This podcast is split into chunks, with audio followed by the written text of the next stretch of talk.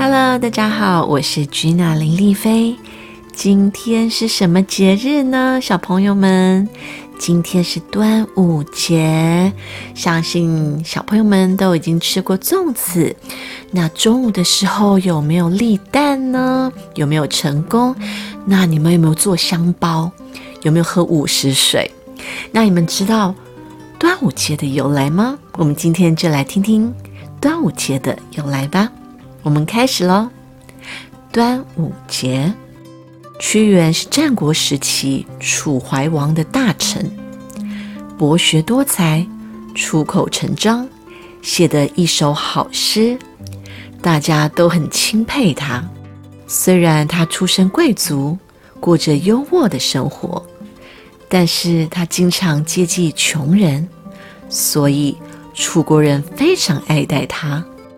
屈原时常协助楚怀王，无论是制定法律或者外交事务，都有杰出的表现。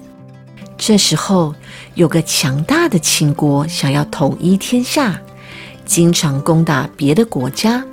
屈原希望楚怀王联合齐国抵抗秦国，偏偏楚怀王不听劝告，反而和秦国结盟合作。屈原服侍楚怀王和楚顷襄王两位国君，两次遭遇小人的陷害，被流放到偏僻的地方。有时候他写诗歌来抒发忧国忧民的心情。有一年，秦国攻破了楚国的都城，屈原难过的在农历五月五日，抱着大石头投入古罗江，结束了生命。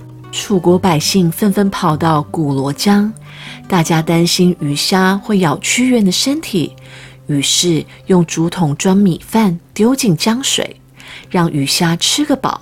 也有人拿了雄黄酒倒入江水，试图灌醉古罗江的鱼虾，希望他们不要伤害屈原。逐渐的，在农历五月五日，有了吃竹筒饭。喝雄黄酒的习俗，后人用这种方式纪念屈原。当年屈原投江时，楚国百姓争相划船，想要打捞他的身体。后来就演变成龙舟竞赛的活动。端午节正值炎热闷湿的季节，容易造成虫害和生病。艾草是一种药草，插在门前可以驱虫。菖蒲叶片像剑的形状，插在门前，象征可以斩妖辟邪哦。以前人们在端午节喝雄黄酒驱邪，现在我们知道雄黄酒喝多了对身体反而不好哦。为了保存良好的习俗，现在改成在孩童的额头上画一个王字，保佑孩子平安无事。竹筒饭投入古罗江容易散开，后来人们改用竹叶包饭，形成端午节吃粽子的习惯。在端午节里，大家佩戴装有艾草、雄黄香料的香包，可以驱虫，还可以神清气爽。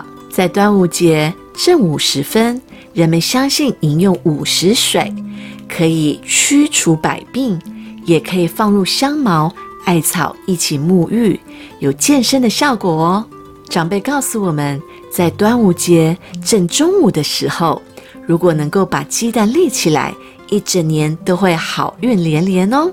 告诉你们个小秘密哦，将鸡蛋先朝上，慢慢的，鸡蛋就可以立起来了。D N。小朋友们刚刚听了端午节的由来，还有一些我们在端午节会做的习俗。我相信呢，除了喝雄黄酒，小朋友不可以喝酒哦。其他的端午节习俗，大家应该有做吧？立蛋啊，喝午时水啊，吃粽子，还有去看呃。有些人就是会去看划龙舟啊，可能现在有疫情不方便，你们可以请爸爸妈妈呢，就是上网呢找划龙舟的影片给你们看哦。好，希望你们今年立蛋成功，若不成功的话没关系，还有明年的农历五月五日可以继续加油。祝大家端午节快乐哦！